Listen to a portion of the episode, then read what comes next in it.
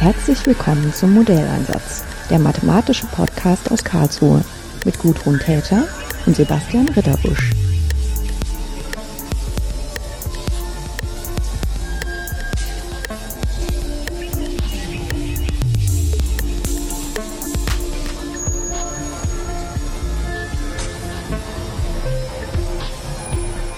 Guten Tag, Carla Zieder.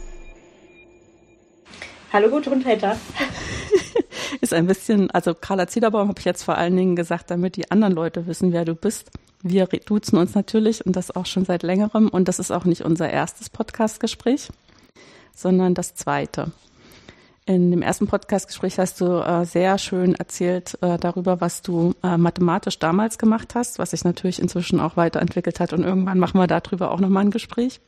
Sehr gerne. Aber, aber heute möchten wir beide darüber sprechen, dass du zusammen mit Kolleginnen und Kollegen ein Handbuch gemacht hast äh, dafür, dass man Frauen in der Mathematik ein bisschen unter die Fittiche nehmen kann.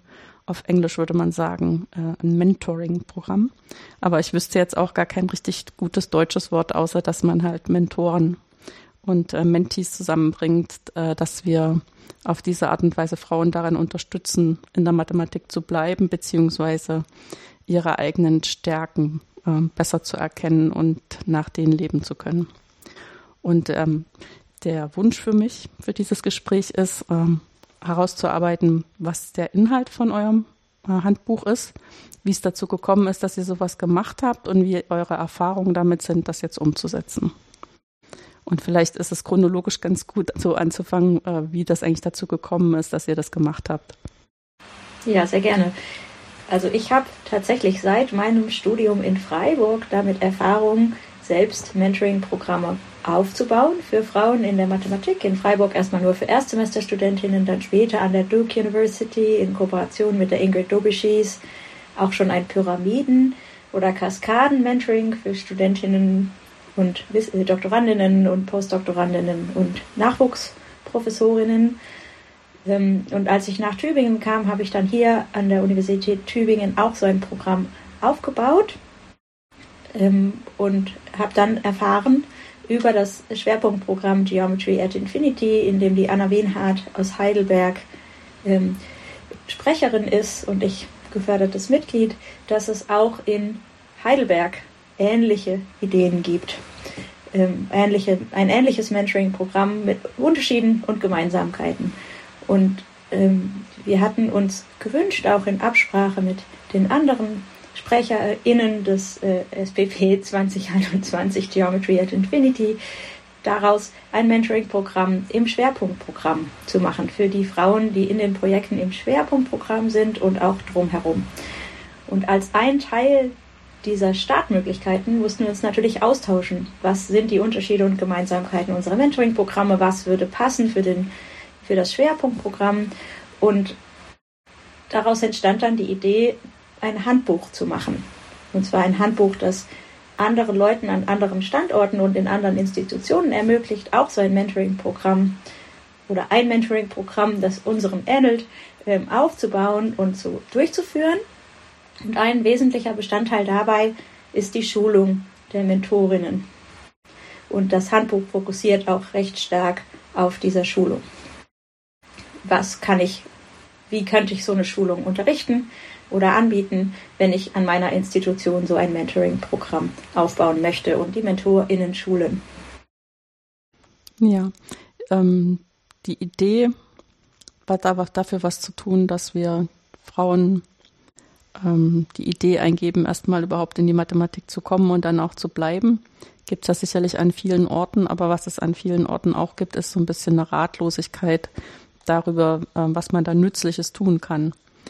Was ist denn jetzt die Idee, die hinter dem Mentoring steckt, ähm, die vermuten lässt, dass das was hilft? Die Idee ist, ähm, sich auf die Leaky Pipeline zu konzentrieren. Das ist ein, ein Schlagbegriff, für den ich auch keine gute deutsche Übersetzung weiß, außer eine leckende Pipeline. Das klingt jetzt aber auch nicht besser oder verständlicher. Ähm, wenn man sich vorstellt, eine Kohorte von AbiturientInnen oder von ErstsemesterstudentInnen in der Mathematik ähm, schreitet fort in ihrer mathematischen Laufbahn. Dann stellt man fest, dass am Anfang ein relativ hoher Prozentsatz Frauen bei den Studenten, Studentinnen dabei ist und der an jeder Karrierestufe, also beim Wechsel vom Bachelor in den Master, vom Master in die Promotion, von der Promotion auf Postdoc, Postdoc zu Nachwuchsgruppen, LeiterInnen oder was auch immer, dann kommt Juniorprofessur und dann auf die permanenten Stellen und auch von W2 auf W3, wenn man jetzt mal deutschlandspezifisch denkt, diese Pipeline leckt. Das heißt, der Anteil der Frauen von einer Stufe auf die nächste sinkt. Und zwar nicht nur deshalb, und deswegen finde ich dieses Pipeline-Bild schön, weil auf der jeweils höheren Stufe ältere Menschen sind und es früher weniger Frauen gab, die ein Mathematikstudium begonnen haben, sondern wenn man eine Kohorte verfolgt in ihrem mathematischen Alterungsprozess, wenn man das so nennen möchte. Reifeprozess. Ähm, Reifeprozess, schön, ja. Ähm, und wenn man sich dieses Bild vor Augen hält, für das es international und auch deutschlandweit sehr viele äh, Daten gibt, die das zeigen und auch nicht nur für die Mathematik, sondern noch viel mehr vielleicht für Fächer wie die Biologie, wo der Frauenanteil bei den AnfängerInnen total viel höher ist als bei uns und trotzdem auf den Professuren hauptsächlich Männer ankommen, dann kann man sich natürlich fragen, warum passiert das und was kann ich dagegen tun?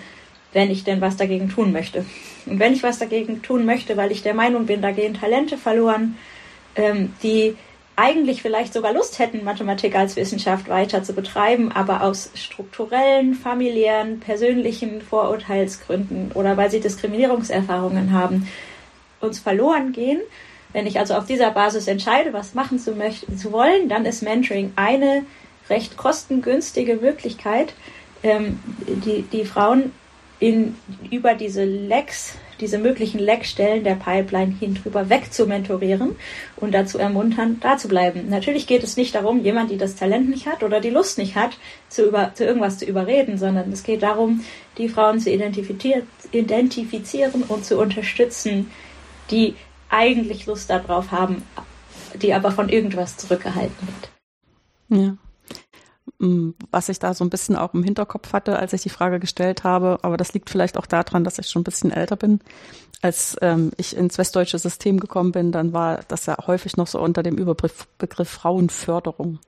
Und da schwingt immer so ein bisschen mit, ähm, die haben es nötig, ne? Denen fehlt so ein bisschen was, mhm. äh, dass sie genauso gut werden wie die Männer. Und jetzt könnte man denken, wenn man da noch ein Mentoring kriegt, dann ist das was, was solche Lücken füllen soll. Aber was ist natürlich ganz großer Quatsch, weil das macht nur was ähm, strukturell gut, was Männer sowieso haben. Ähm, ja, also das, das sehe ich genauso und das Bild, das ich dafür äh, vor einer Weile gesehen habe als Comic, aber ich kann mich leider nicht erinnern, in welchem Kontext, ist, ähm, es, es geht ja um, um Privilegien, die, die man vielleicht dadurch, die die Männer vielleicht oder die weißen westdeutschen, westlichen Männer haben, dadurch, dass das System an sie angepasst ist. Wenn man sich die vor Augen halten möchte, dann kann man sich vorstellen, die MathematikerInnen und aspirierenden MathematikerInnen stehen alle auf einer schiefen Ebene, müssen aber alle über einen gleich hohen Zaun springen. Und dann sind natürlich die mit mehr Privilegien oben auf dieser schiefen Ebene und müssen weniger hochspringen über den gleichen Zaun als die, die weiter unten sind. Obwohl alle vielleicht gleich groß und gleich kräftig sind, ist das für alle eine unterschiedlich schwierige Aufgabe. Dieses Bild fand ich irgendwie sehr ansprechend und sehr illustrativ für den Effekt. Ja. Das heißt, eigentlich wird über das Mentoring-Programm organisiert, dass ähm, Frauen Ansprechpartner oder Ansprechpartnerinnen haben, ähm, die ihnen einfach helfen, äh, den Zaun besser einzuschätzen und ein bisschen höher auf der schiefen Ebene zu kommen. Oder sich einen guten Hocker zu suchen. Genau. Ja. Ein Hocker oder wie man das manchmal macht bei Räuberleiter. Genau. Genau. Ähm, ich habe selber auch schon als Mentorin in nicht ganz so strukturierten Programmen gearbeitet und hatte dabei auch den Eindruck, äh, dass ich selbst als Mentorin auch immer total viel aus diesen Beziehungen mitgenommen habe. Mhm. Also diese, also dieser Austausch über das, was man erlebt in seiner eigenen Berufstätigkeit mit jemandem, der halt nicht unbedingt in der eigenen Uni ist, sondern aber im selben Beruf. Ähm, das ist einfach extrem bereichernd, fand ich immer. Das heißt, ähm, ja, die Erfahrung mache ich auf jeden Fall auch mhm. und auch deswegen wünschen wir uns, dass alle, bis auf die allerjüngsten Teilnehmerinnen, Teilnehmerinnen des Programms auch als Mentorin mitwirken, weil auch man durch das selber Mentorin sein auch neue Inspirationen für, für die, die eigene Laufbahn gewinnen kann. Wenn man hört, dass man immer ganz kluge Ratschläge geben kann, die man selber nicht befolgt, dann fängt man irgendwann vielleicht an, die eigenen klugen Ratschläge auch ernst zu nehmen. Ja. Ja, es ist auch vielleicht ähm, dieser Moment, wo man ein ruhiges Gespräch führt. Also ich merke das ja auch in den Podcast-Gesprächen, wenn man einfach aus diesem ganzen, dass man eigentlich den ganzen Tag schafft, schafft, schafft, schafft, schafft, weil ähm, so viel zu tun ist, als dass man es immer so in seine Zeit reingepresst kriegt. Da fehlt immer mal der Moment, wo man mal in Ruhe über was nachdenkt. Und wenn dann aber zu diesen Tagesordnungspunkten gehört, eine Stunde ruhiges Gespräch mit, dann kann ich der Person vielleicht von Nutzen sein, aber mir selber auch. Auf jeden Fall. Ja, ähm, jetzt ist es häufig so, dass solche Programme, also egal ob das jetzt für Männer oder Frauen ist, wenn es so um Nachwuchsförderung geht, darauf vertrauen, dass man sich so die allerbesten und allertollsten holt. Also angefangen mit dem ähm, Laureateforum zum Beispiel auch in Heidelberg. Ne? wo dann auch immer begründet wird, die haben halt keine Frauen, weil die keine Nobelpreise kriegen. Und dann kann man die halt nicht einladen, wenn das die Vorbedingung ist. Ähm, das ist ja jetzt nicht euer Ansatz. Nein, ähm, vielleicht sogar ganz im Gegenteil, mit Absicht nicht, weil ähm, gerade für die Frauen auf den jüngeren Karrierestufen, also die, die den Bachelor in den, vom Bachelor in den Master wechseln wollen oder vom Master in die Promotion, die werden ja vielleicht sogar eingeschüchtert von jemand, der oder die wahnsinnig erfolgreich und ähm, erfahren ist, sondern wir möchten eigentlich genau eigentlich jemand als Mentorin oder Mentor auf der eins höheren Karrierestufe, wenn man das so formulieren möchte, auswählen, der gerade oder die gerade selber diese Hürde überwunden hat und vielleicht deshalb gerade noch genau versteht, was die Schwierigkeiten sind und was daran einschüchternd sein kann oder was einen daran aus sonstigen Gründen hindern kann, diesen Schritt zu gehen. Mhm. Damit habt ihr aber auch eine größere Verantwortung dafür, die auch ein bisschen zu befähigen. Ne? Wenn die selber, was weiß ich, wenn ich jetzt mit einer Bachelorstudentin rede und bin selber noch im Master, habe ich ja noch nicht so viele wissenschaftliche Reife, dass ich so ganz viel erlebt habe und traue es mir vielleicht auch gar nicht zu. Aber wenn ich dann so eine Schulung bekomme, ähm, wo ich so ein bisschen was an die Hand bekomme, dann verstehe ich vielleicht auch besser, wie ich das machen kann, wie ich das angehen kann und traue es mir dann vielleicht auch. Das ist auf jeden Fall ein Teil der Hoffnung mit der Schulung. Ich würde aber tatsächlich jetzt ein bisschen dreist sein und noch einen Schritt weitergehen und sagen, auch wenn wir jetzt eine Nobelpreisträgerin oder einen Nobelpreis oder ein äh, Träger oder eine Fields-Medaillistin oder einen Fields-Medaillisten in unserem Mentoring-Programm als Mentor oder Mentorin gewinnen könnten, würde ich mir sehr stark wünschen, dass die Person sich auch die Zeit nimmt, an der Schulung teilzunehmen, weil ja Mentoring ganz viele Facetten haben kann und wenn man in einem bestimmten Mentoring-Programm mit einem bestimmten Ziel, in diesem Fall vielleicht dem Ziel des äh, Abmilderns, des, des Leckens der Pipeline sieht, dann, dann geht es ja auch für diesen sehr erfahrenen Mentor oder diese sehr erfahrene Mentorin darum zu schauen, ist das eigentlich das, was ich unter Mentoring verstehe? Was wollen die da von mir? Ist das, was ich geben kann? Und vielleicht kann ich ja auch noch was lernen, wie ich das besser geben kann, wenn ich an so einer Schulung teilnehme, auch noch als sehr erfahrene Person. Ja. Gut, das äh, würde ich auch sofort unterschreiben. Aber ich hatte erstmal gedacht, ähm, wenn ich gerade, wenn ich so jüngere Leute ähm, auf einmal in so eine Verantwortung trage, die sonst die Verantwortung vielleicht noch nicht haben. Ich meine, als Juniorprofessorin musst du auch eine Gruppe leiten und hast auch auf einmal Erfahrung für junge Leute, ne? Aber und die wünschen sich dann ganz besonders von der Mentoring-Schulung, dass die ihnen auch für ihre Gruppenleitertätigkeit was, was hilft. Ja, ja. ja, Also das ist meine Erfahrung. Ja. ja. Was sind denn jetzt ähm, genaue Teile von eurer Schulung oder die genauen Ideen dahinter? Vielleicht ist es gut, mit den Ideen zu beginnen. Also ich erzähle das gerne für die Schulung in Tübingen, für die, äh, die, die in Heidelberg ist, glaube ich, kürzer und hat ein paar ähnliche Komponenten, ähm, aber da bin ich keine Expertin, deswegen konzentriere ich mich einfach auf die, die ich mitentwickelt habe für Tübingen. Ähm, die dauert tatsächlich so einen halben Tag, die Schulung, und die Inhalte sind angefangen von, was verstehen wir eigentlich unter Mentoring und was verstehen wir nicht unter Mentoring. Das ist mehr eine Diskussion, das können wir ja vielleicht auch gleich noch aufgreifen.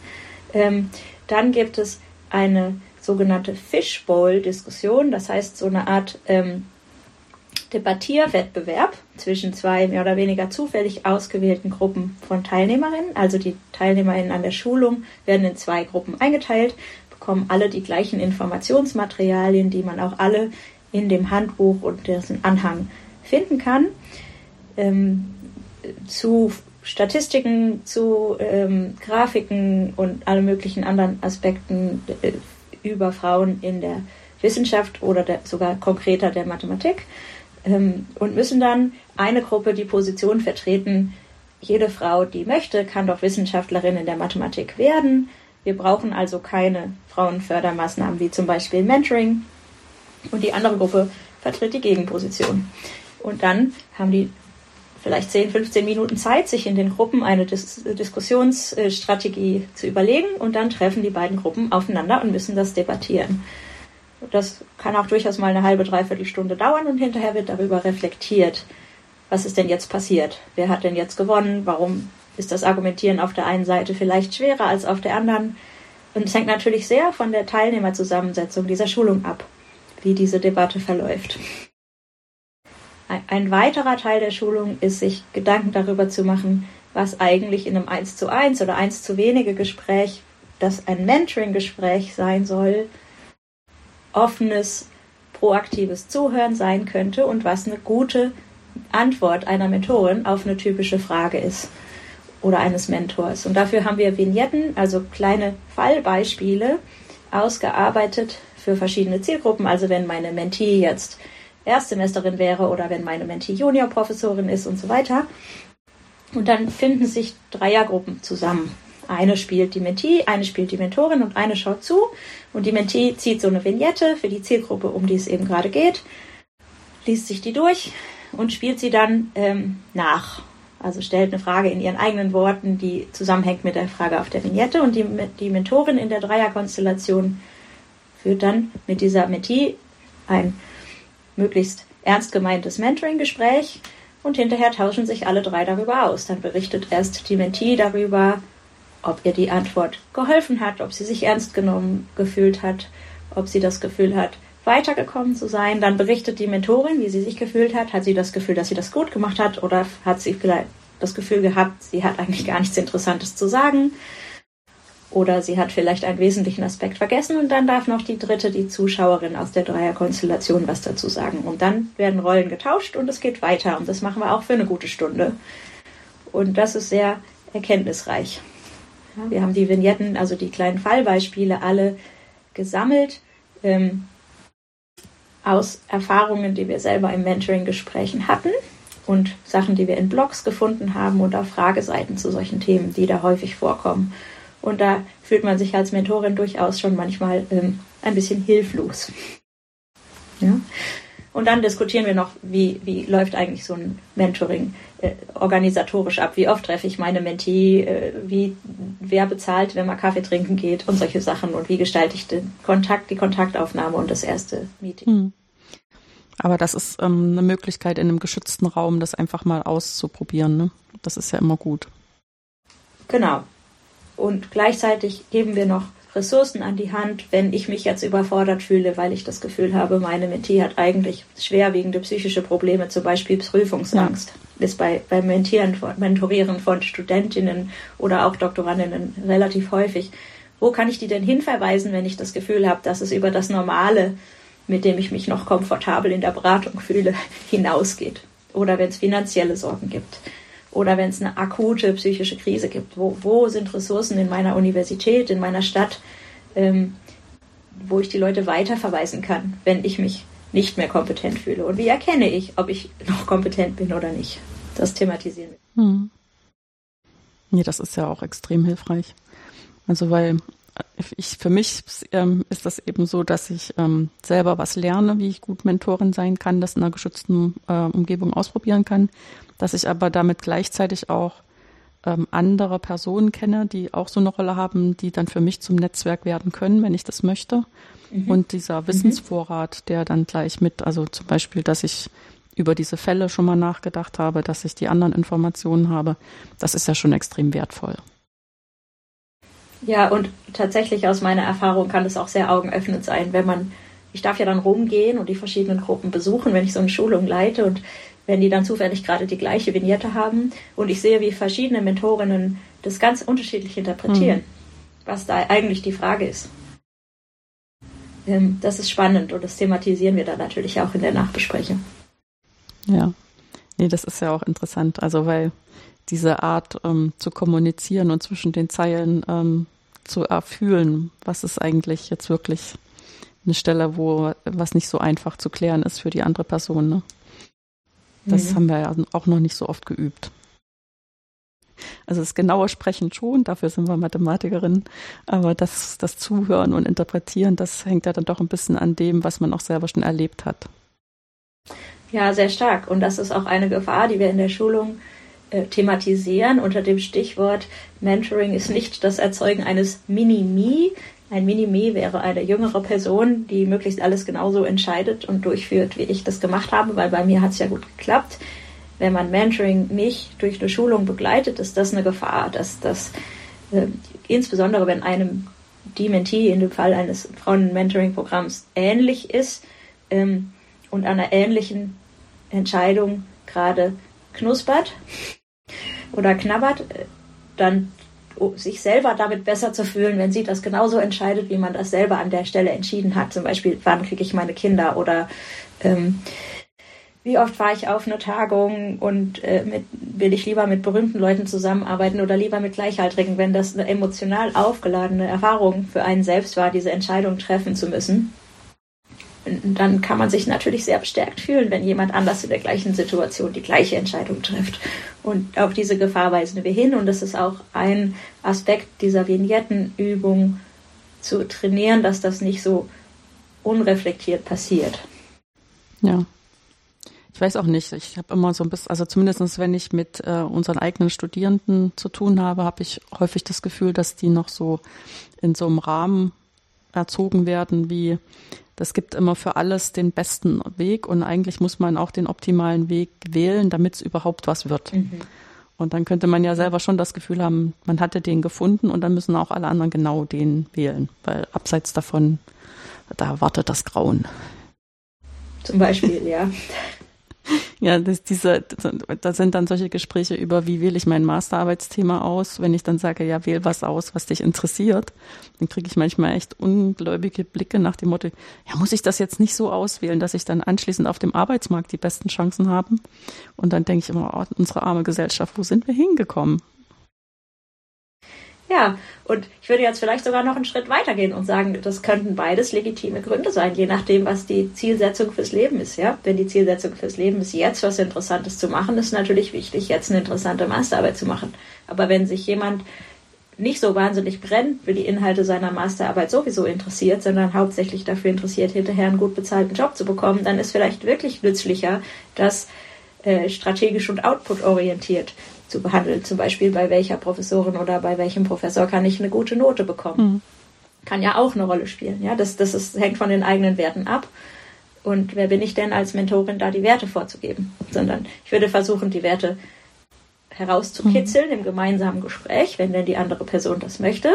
Und, und dann zu schauen, was, was, welche Entscheidungen wären denn möglich und was passt am besten zu den eigenen Werten und zur eigenen Zielsetzung also das wäre jedenfalls mein Wunsch, wenn ich als Mentorin tätig bin, dass das, das, dass das, das Outcome ist. Wobei ja auch so ein innerer Zusammenhang besteht, äh, wenn ich was mache, was mich wirklich interessiert, wird es am Ende auch gut und dann gibt es auch eine gute Note. Ja, ich bin da äh, persönlich ganz bei dir.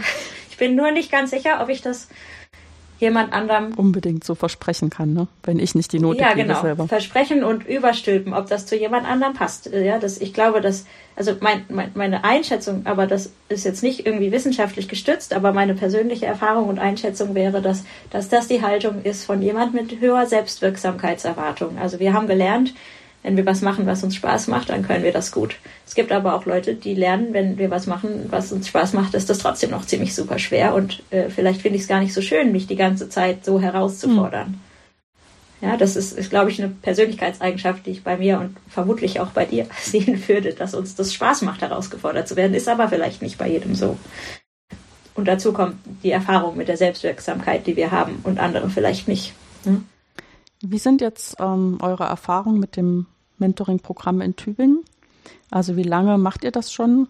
Und ähm, ja, sozusagen idealerweise würde man an den Zahlen schon was merken, aber vielleicht hast du ja auch äh, andere Rückmeldungen positiver oder vielleicht sogar auch negativer Art. Also es ist alles nur anekdotische Evidenz. Wir haben nichts ähm, empirisch untersucht. Ähm, wir machen das, ich mache das seit 2015, 14, 15 haben wir angefangen. Ähm, das läuft auch noch. Ähm, ich würde nicht sagen, dass wir verbesserte Zahlen sehen, was unter anderem damit zusammenhängt, dass die Frauen, die zum Beispiel aus der Doktorarbeit in den Postdoc wechseln, weggehen. ähm, wenn wir dann bessere Zahlen sehen würden, würde das heißen, dass wir mehr Postdoktorandinnen von außen reinbekommen, anteilig, als, als Männer im Verhältnis zu vorher. Und das äh, würde sich ja dann auch gar nicht durch das Mentoring-Programm erklären lassen. Und tatsächlich nenne ich das Beispiel von dem Leck der Pipeline von der Doktorarbeit zur, zur Postdoc-Zeit, weil ich das in der Mathematik für eins der sehr wesentlichen halte wenn nicht für das Wesentlichste, ohne dafür jetzt äh, gute empirische deutschlandweite Zahlen zu kennen. Ich glaube, der Übergang von Bachelor nach Master funktioniert immer besser. Ähm, also das Leck wird, ist da nicht besonders groß. Der Anteil der Frauen sinkt nicht so drastisch. Jedenfalls, wenn man nach Master of Science und Master of Education sauber trennt. Ähm, der Übergang zur Promotion, da hakt's bei vielen Frauen aus verschiedenen Gründen, aber der Übergang in die Postdoc-Phase scheint mir im Moment, wenn ich mich entscheiden müsste, das akuteste Problem zu sein. Und da können wir an den Zahlen eben nicht sehen. Ich weiß aber aus den Fällen, die ich persönlich verfolgt habe, weil ich zum Beispiel die Mentorin war oder ähm, die Mentee sich äh, verabschiedet hat, als sie aus Tübingen weggegangen ist, zum Beispiel zu einem Postdoc oder eben zu einer Stelle in der Industrie nach der Promotion, dass erstaunlich viele die, als sie ins Mentoring-Programm als Doktorandinnen eingetreten sind, gesagt haben, ich mache jetzt die Doktorarbeit, aber danach geht es für mich anders weiter als in der Wissenschaft, doch dann einen Postdoc gemacht haben. Oder auch einen zweiten oder auch einen dritten. Mhm. Bei denen, bei denen ich in Kontakt bin. Und das freut mich. Ja, ähm, und zwar nicht, weil ich das Gefühl habe, dass wir jemand überredet haben, die darauf keine Lust hatte, sondern weil das Frauen waren, die am Anfang das gesagt haben, weil sie glauben, dass sich eine wissenschaftliche Laufbahn nicht so gut mit Familie oder Partnerschaft verträgt. Oder weil sie geglaubt haben, sie haben nicht das Zeug dazu. Und dann haben sie vielleicht ein bisschen auch wegen des Mentorings den Mut gefasst, diesen Schritt zu gehen, auf den sie Lust hatten. Ja, ich meine, es ist damit auch ein Service an der Community. Wenn die dann woanders hingehen, dann bereichern sie dort die Statistik und ich würde ja auch sagen, die genau. Gemeinschaft, genau. wenn die ein bisschen unterschiedlicher wird als nur genau eine Sorte Weiße. Männer. Äh, und es ist ähm, letztendlich auch nur ein Baustein, den man mit dem Mentoring machen kann. Ne? Ich habe zwischendurch auch manchmal ja. das Gefühl, mit diesem, ähm, wir werben Frauen für die Wissenschaft, da arbeiten wir ja auch gegen Gegebenheiten in der Gesellschaft, die wir also innerhalb der Wissenschaft nicht ändern können. Kann man nur versuchen, das Schlimmste zu reparieren. Ja, oder vielleicht Einschätzungen, die aus einer anderen Zeit übrig geblieben sind, die vielleicht heute auf die Gesellschaft auch gar nicht mehr zutreffen, aber die gefühlt noch da sind, kritisch zu hinterfragen gemeinsam. Ja, wie ist das denn, wenn ich als Frau Wissenschaftlerin in der Mathematik werde? Wie gut verträgt sich das denn mit Familie? Naja, ist die Frage, mit was ich das vergleiche. Wenn ich Grundschullehrerin werde stattdessen oder Gymnasiallehrerin, dann muss ich weniger umziehen, dann habe ich feste Arbeitszeiten, Elternzeiten sind super geregelt. Ich kann ganz lange zu Hause bleiben, wenn ich das möchte, in Deutschland äh, und mich um meine Kinder kümmern, ohne dass ich meine Stelle und die Möglichkeiten, das, was ich beruflich tue, äh, weiterzumachen nach der Elternzeit verliere. Wenn ich das in der Wissenschaft mache, ist das natürlich ganz anders. Aber wenn ich das jetzt vergleiche mit einem interessanten Führungsjob in der Industrie, dann muss ich sagen, zumindest sobald man Professorin ist, hat man plötzlich äh, Zeit freie Möglichkeiten, seine Zeit frei einzuteilen, von denen meine Freundinnen und Freunde, die nach der Promotion oder nach einem Postdoc andere Wege eingeschlagen haben, nur träumen können. Ich kann selber entscheiden, wenn ich nicht gerade in der Vorlesung sitze oder gerade Corona ist, ob ich im Homeoffice arbeiten möchte oder im Büro, wie viele Dienstreisen ich mache. Es mir schreibt ja eigentlich niemand irgendwas vor. Und das ist natürlich gerade mit kleinen Kindern super vereinbar. Das heißt, es ist auch eine Frage dessen, wie viel glaube ich dem Volksmund, wie viel Wissen, das WissenschaftlerInnen-Dasein mit Familienfreundlichkeit und Partnerschaftsfreundlichkeit zu tun hat. Es gibt Probleme, die möchte ich gar nicht kleinreden. Es gibt das Problem des vielen Umziehens, es gibt das Problem der vielen, fehlenden Kita-Plätze und so weiter. aber nicht alles, was an Horrorvorstellungen kursiert, ähm, stimmt, wenn man es perspektivisch mit einem anderen ähnlich spannenden, ähnlich wichtigen Führungsjob vergleicht, zum Beispiel. Ja. Ja, dieses Austauschen darüber, was ist mir eigentlich wichtig in meiner eigenen Arbeit. Ne? Und mhm. da habe ich dann zwischendurch auch mal gemerkt, dass ich nicht mehr dafür geeignet bin, dass mir jemand anders ähm, das sehr detailliert vorschreibt. Also ich meine, ich bin nicht Professorin geworden, das heißt, ich muss bestimmte Sachen hinnehmen, die mir vorgeschrieben werden, aber das hat halt nur einen bestimmten Anteil. Und das meiste bestimme ich selber. Und das würde ich auch nicht mehr ertragen, wenn andere versuchen, mir das zu strukturieren und mir zu sagen, wohin ich meine Forschung laufen lassen muss. Und in gewisser Weise bin ich da verdorben. ja. Ähm, was sind denn jetzt eure Wünsche und Hoffnungen, ähm, indem ihr dieses Handbuch ähm, zur Verfügung stellt? Oder was sind deine Wünsche und Hoffnungen jetzt für die konkrete Umsetzung in Tübingen und Heidelberg?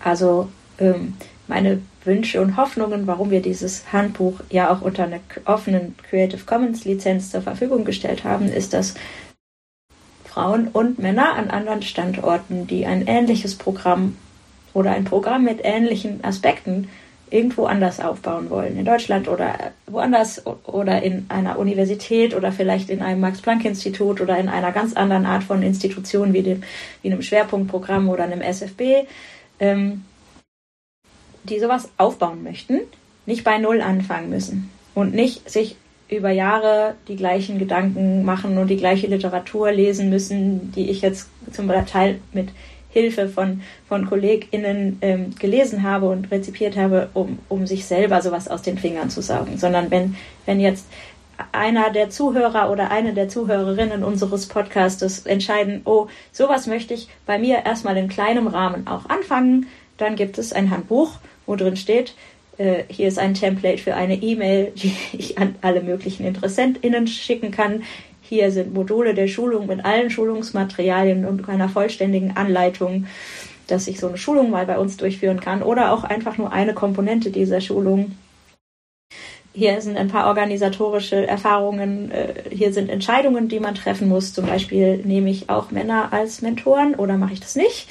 Ähm, es kann standortabhängig und zielsetzungsabhängig eine ganz andere Antwort auf diese Fragen geben und wir wollen so ein bisschen den Möglichkeitenraum da auch ausleuchten, dass, damit jemand anders nicht bei Null anfangen muss. Und würden uns natürlich wünschen, dass das genutzt wird. Genau, und da das ja Creative Commons ist, kann ja auch das auch wachsen mit weiteren Fallbeispielen und und und und. Genau. Genau. Also wir freuen uns natürlich auch über, über Zuschriften mit, mit, mit weiteren Ergänzungen, weiteren Vignetten und so weiter, weiteren Materialien für den Fishbowl. Wir haben auch eine Literatursammlung von wissenschaftlichen Artikeln aus den Bereichen Mentoring, Gender Studies ähm, und so weiter, die, die sich mit Mentoring wissenschaftlich auseinandersetzen. Was wir gefunden haben, was wir irgendwie illustrativ fanden oder informativ, haben wir verlinkt. Auch das kann sich natürlich jede und jeder zunutze machen. Und wir, wir, wir würden einfach hoffen, dass das andere ermutigt, sowas auch in die Wege mhm. zu leiten. Ich finde das total toll. Deswegen wollte ich auch gerne das Gespräch mit dir führen und ähm, wusste auch, dass, wenn ich dich darum frage, dass ich dich nicht lange betteln muss. und ähm, da danke ich euch ganz herzlich dafür, dass ihr das gemacht habt für uns alle und äh, auch dafür, dass du dir heute die Zeit für das Gespräch genommen hast. Gerne. Ich möchte noch ergänzen, dass wir natürlich Unterstützung hatten von vielen MitarbeiterInnen, äh, Hilfskräften und so weiter, die alle genannt sind im Handbuch und vor allem möchte ich nennen die Sophia Jans, die ähm, sehr uns geholfen hat, das in, ein, in die jetzt äh, zum Download verfügbare Version äh, zu gießen.